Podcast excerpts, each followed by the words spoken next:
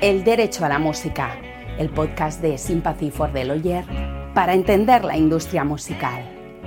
Producido por Rebel Rebel. Bienvenidos al primer capítulo eh, de nuestro podcast El Derecho a la Música, un podcast para entender la industria musical, que pues, aquí desde, desde Sympathy for the Lawyer en el que pues vamos a hablar un poco de cómo empezar el, camino en, la carrera musical de, un artista y un poco qué puede hacer para, para no morir en el intento. El mundo de los royalties, la parte editorial, eh, las giras que hay que hacer, todo el mundo de los impuestos, etcétera, pues bueno, al fin de cuentas que, que quede muy claro que que una carrera musical y una carrera profesional pues tiene que, gestionarse como si fuera una empresa, ¿no? Que eso pues que muchas veces no lo tenemos como, como quizás en ese, en ese imaginario, ¿puede ser?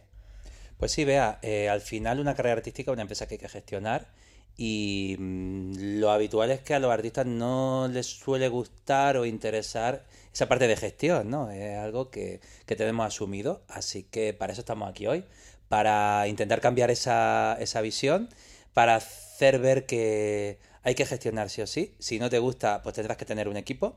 E incluso si te gusta gestionar también, que lo hay, hay artistas que en esto se mm. involucran, igualmente necesitan un equipo. Y algunos de estos artistas lo saben. El capítulo de hoy no solamente eh, vamos a tratar de, esos primeros inicios de una carrera, también hay artistas consagrados que se enfrentan a, las cuestiones que, vamos a hacer un repaso hoy. De alguna manera va a ser un recorrido eh, resumido por, cosas en las que iremos profundizando a lo largo de la, temporada en el derecho a la música. Y sobre todo, pues intentaremos ayudar a entender eh, todos estos puntos calientes que, que, puede tener una carrera musical, en las que nos puede llevar a, a tener una serie de problemas ya sea problemas en, el sentido negativo o problemas en el sentido de dejar de aprovechar oportunidades, ¿no? Eh, porque no, no, solo, no solo queremos tratar algunos asuntos que pueden dar miedo, sino el que, el que hay una el que hay una serie de, cuestiones que muchos artistas pueden dejar dejan pasar, no se dan cuenta eh, aspectos de negocio que en el fondo le, le hacen estar un poco atrás. En Sympathy for the Lawyer, al final estamos en una posición privilegiada dentro de la industria musical. Eh, somos testigos eh, de primera mano de todo, de toda esta situación de artistas, artistas que están empezando, que están empezando con su carrera y vienen a nosotros en una fase inicial, siquiera antes de empezar con un manager, porque ya en eso, en ese primer momento necesitan también saber qué es lo que están firmando. Artistas que ya a lo mejor eh, eh, han, empezado a trabajar con una compañía, incluso con una major, pero se cuestionan cosas y necesitan, necesitan mm, soluciones. También artistas que mm, empiezan a tener un éxito importante y, y, están desbordados y necesitan ese equipo de gestión que, que comentábamos. Y por supuesto también eh, muchos artistas que deciden optar por la autogestión y que en, incluso con bastante éxito y que también en ese caso eh, deben, de, deben de entender y conocer todos estos aspectos que vamos a intentar resumir hoy y de los que iremos contando muy en profundidad a lo largo de la temporada en generar oportunidades y conseguir que a fin de cuentas tu, proyecto artístico y tu carrera musical pueda tener un desarrollo correcto, que, podamos eh, ver y que, y que te enseñemos a ver las oportunidades que puedes eh, generar en este negocio, que a veces es muy complicado pues para seguir, seguir creciendo y, que te lo tengas todo en orden, que te ofrezcan que, vas a estar en el punto donde, donde tienes que estar, al nivel del, del mercado actual y, y, al fin de cuentas que, pues que puedas crecer como, empresa, como, artista, que, puedas crecer y que te, preocupes de, crear tu obra y de, y de, y de ya está, de crear tu música y, listo, y no tengas que, preocuparte de nada más.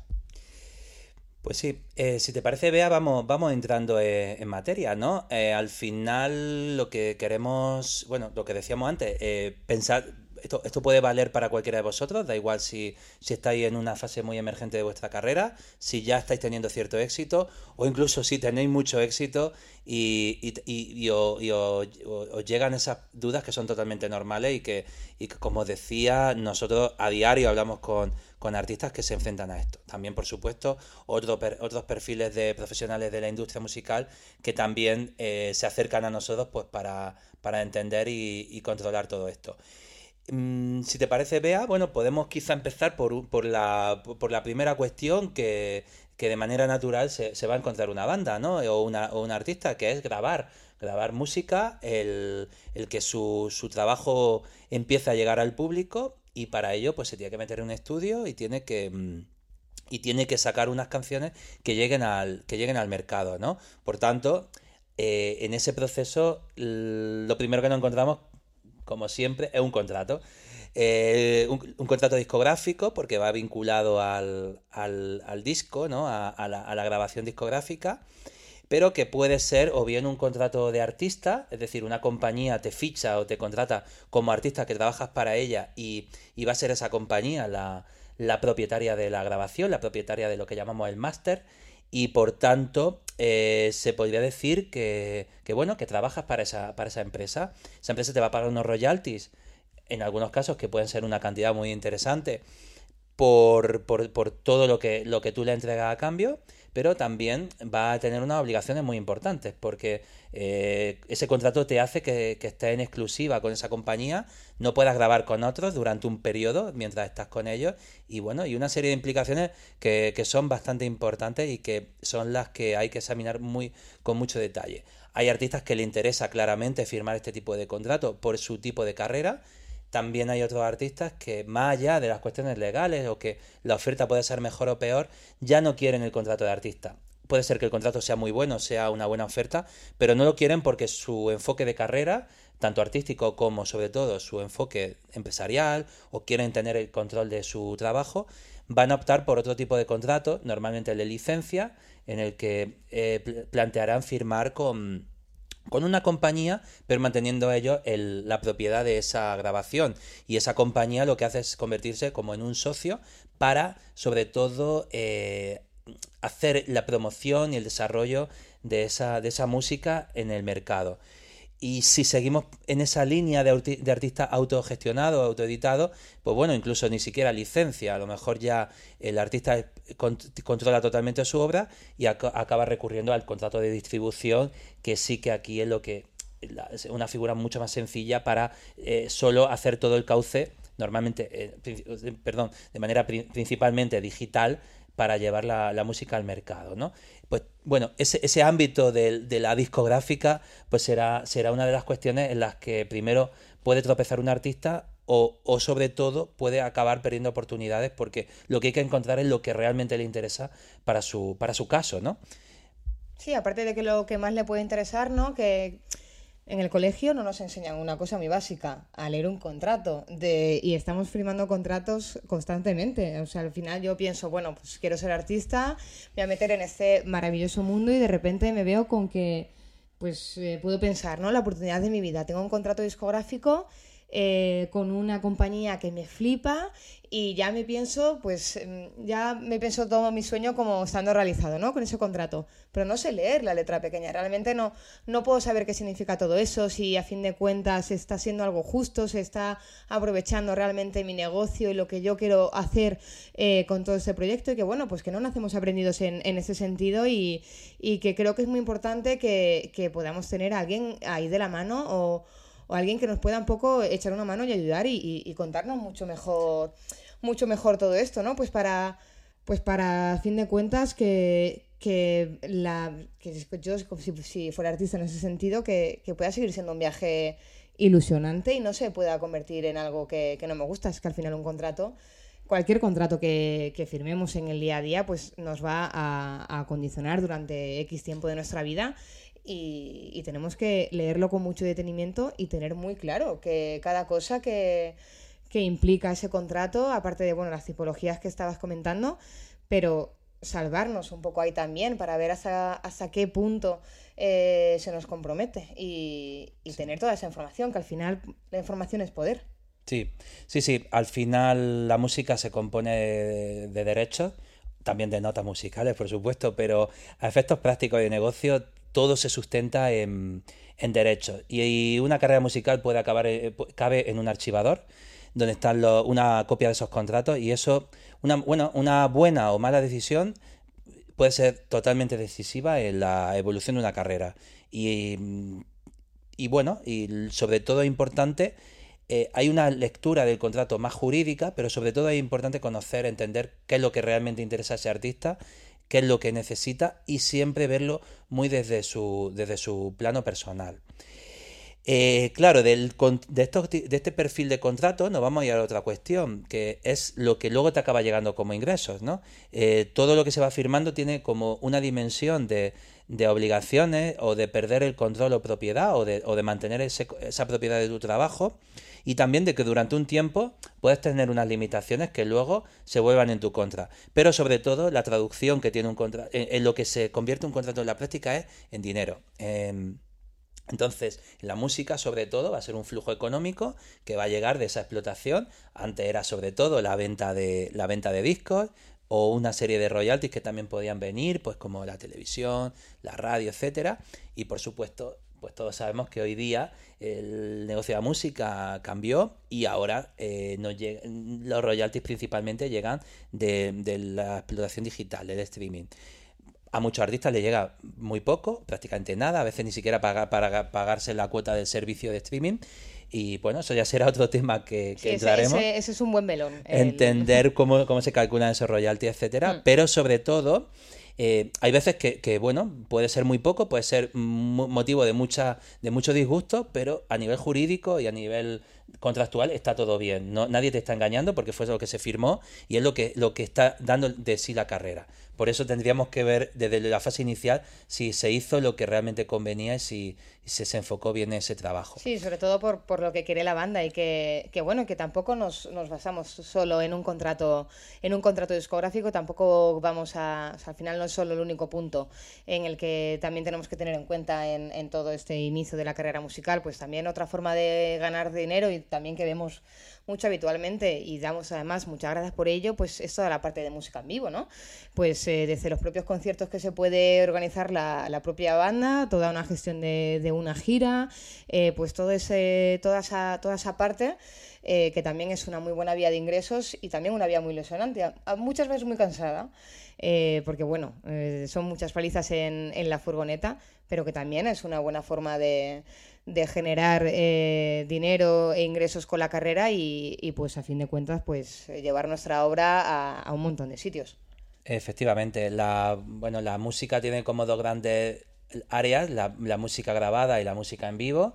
Eh, de, eh, la, música en vivo representa lógicamente una, cuota muy importante de negocio para, para, cualquier artista. Durante la pandemia no, por desgracia. La pandemia nos ha hecho ver también la importancia de, de intentar monetizar, monetizar mejor y explotar mejor el trabajo discográfico, que durante un tiempo se ha visto como un medio para promocionar la banda y conseguir más conciertos. Y bueno, al final, también durante la pandemia se vio como eh, muchos artistas volvían a interesarse en si realmente le estaba llegando todos los royalties que les correspondían, ¿no? Por eso también es importante eh, ir, comprobando de manera periódica si lo que te llega y lo que te debería llegar según lo firmado es lo correcto. En cuanto a música en vivo, pues sí, efectivamente también hay, un montón de implicaciones importantes. Hay también oportunidades importantes porque la banda puede ir a tocar a caché, se llama, ¿no? Como, es decir, te contrata un promotor, te paga un caché garantizado y tocas, pero también hay veces que se organiza, se producen los conciertos propios eh, por, por, el propio artista o por su, o por su entorno. Y bueno, a la hora de planificar una gira, pues también hay un montón de, cuestiones legales que pueden ser problemáticas, sobre todo los contratos que se van firmando y, tener muy bien asegurado que cuando llegue allí a la prueba de sonido está todo lo que tú necesitas, que no va a haber algún incumplimiento y si hay un incumplimiento que se pueda, que esté muy claro para poder reclamarlo, para poder ponerte en tu sitio eh, antes de subir al escenario, ¿no? Y luego... Eh, entre, entre la música en vivo, pero también la música grabada, es decir, una, eh, una manera de poner en marcha toda la maquinaria que necesita un artista es engrasarla con financiación. Puede haber ya una entrada de dinero importante con, con lo que está dando la música, pero hay veces que hay que, hay que encontrar esa financiación. Y también hay maneras de de, de, encontrar un, una, una, aportación que haga que, que, se pueda poner en marcha el proyecto por supuesto, pues todas las cuestiones fiscales de, mm, de que, que, rodean también a la música. Los, impuestos pueden acabar siendo una, una traba importante que, no, que, nos pueda, que nos pueda bloquear o viceversa. Una buena optimización fiscal es lo que permite que un artista eh, fluya mejor, esté mejor estructurado cuando también un, lo vemos mucho, ¿no? Que, ya empieza a haber un, un, éxito o un volumen de trabajo, hay que crearle una empresa al artista, hay que estructurar, hay que contratar personal para ir y ordenar económicamente. Como bien decías tú al principio, Bea, en el fondo es una empresa y hay que dirigirla. Y como en cualquier negocio, en cualquier sector, como la música, como miles de sectores, eh, cualquiera que empiece a hacer ahí una actividad, pues está creando una, empresa, va creciendo y a medida que crece la empresa, crecen los problemas, pero también crecen las oportunidades, ¿no? Y, y una buena gestión sin duda nos llevará a esto. Así que nada, eh, no os preocupéis porque en todas estas cuestiones hemos pasado de puntilla, porque el objetivo era hacer una. que, que, pudierais ver una, presentación global. Nos hemos dejado quizá otro aspecto muy importante que está vinculado a la parte de música grabada, que sería toda la parte editorial, que, hay mucha gente también que le cuesta comprender y que no os preocupéis, ayudaremos a, a poder navegar mejor por ahí. Y y bueno, ese es nuestro objetivo, ¿no? Que todas estas cuestiones que hemos, que hemos apuntado las vayáis conociendo mejor, conozcáis vuestros derechos y todo lo que puede ser un condicionante. Eso es, a fin de cuentas, pues bueno, eh, hemos que vamos a ir pasando por todas estas partes eh, muchísimo más de manera más, más concreta en, en, cada una de, las cuestiones que ha estado comentando Manuel, eh, pues para que tampoco se os haga, que no se os haga difícil, que, que puede ser que este forme parte de, de, vuestro día a día y que cuando tengáis que enfrentaros a ellos no, no, no no os tengáis ni que preocupar, que no genere ningún bloqueo y que al final, pues, eh, pues bueno, pues que todo, todo esto de, empezar eh, una carrera musical, que aunque sea, eh, como bien decíamos, crear tu propia empresa, que pueda ser un camino completamente bonito y, emocionante y, ayudar mucho en toda esa parte, pues para, dar ese conocimiento a, todas las, las, bandas y profesionales de la música que nos están, que nos están escuchando. Y es lo que vamos a hacer en en los siguientes capítulos. Así que nada, espero que nos sigáis escuchando por aquí. Somos Beatriz Blanco, eh, directora de proyectos en Sympathy for the Lawyer, y Manuel López, eh, director de, de, Sympathy for the Lawyer. Y eso esperamos en el, en el siguiente capítulo. Muchas gracias eh, por todo y gracias Manuel. Y nos vemos en la siguiente. Gracias a ti, Bea, gracias a todos vosotros y vamos a por ello. Un abrazo.